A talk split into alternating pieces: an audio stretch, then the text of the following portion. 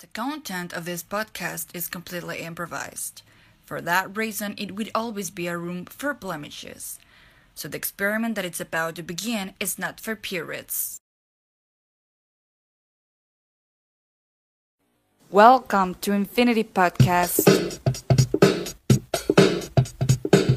Willkommen zum Unendlichkeit Podcast. Benvingut ao Infinite Podcast. Bienvenue ao Infinite Podcast. Bem-vindos ao podcast Infinito. Bienvenidos a Infinity Podcast.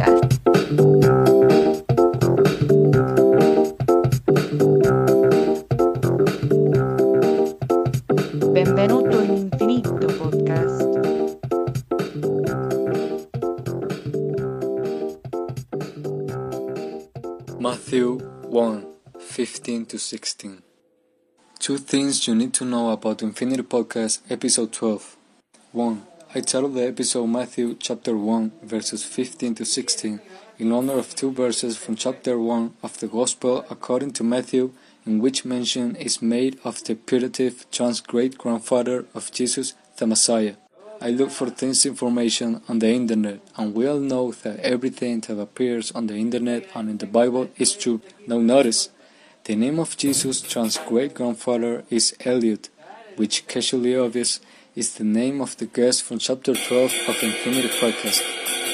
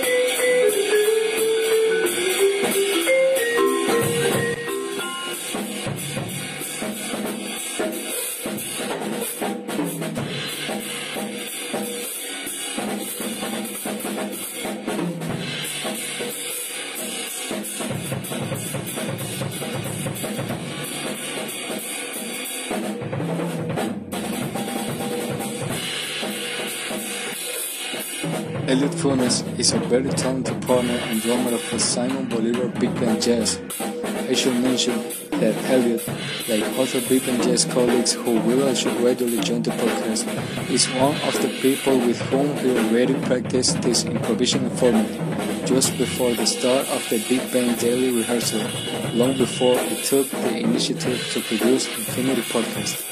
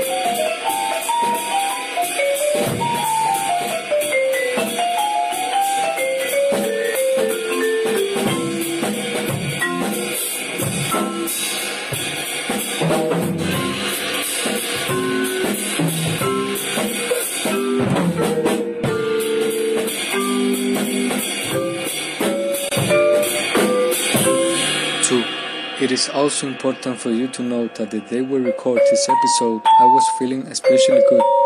I was overflowing with happiness for one very specific thing, but that thing made me feel an immense love for life. To breathe fresh air, to walk alone while listening to music with wireless headphones, it's something that doesn't happen to me very often and it showed my aura. I also mentioned this because I know that there are some people who have not understood the Infinity Podcast slogan very well, and I am going to summarize it in a phrase from William Shakespeare. Time is very slow for those who wait, very fast for those who fear, very long for those who suffer, very short for those who enjoy, but for those who love life, time is infinity.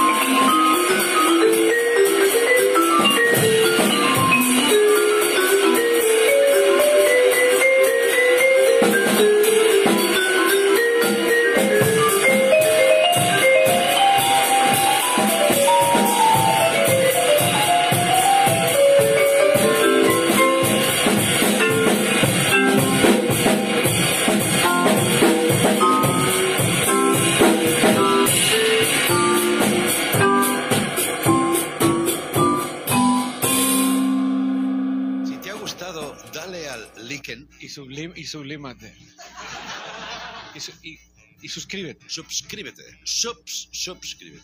por favor. Please subscribe and comment which was your favorite part and tell us what would you like to listen in the next episode.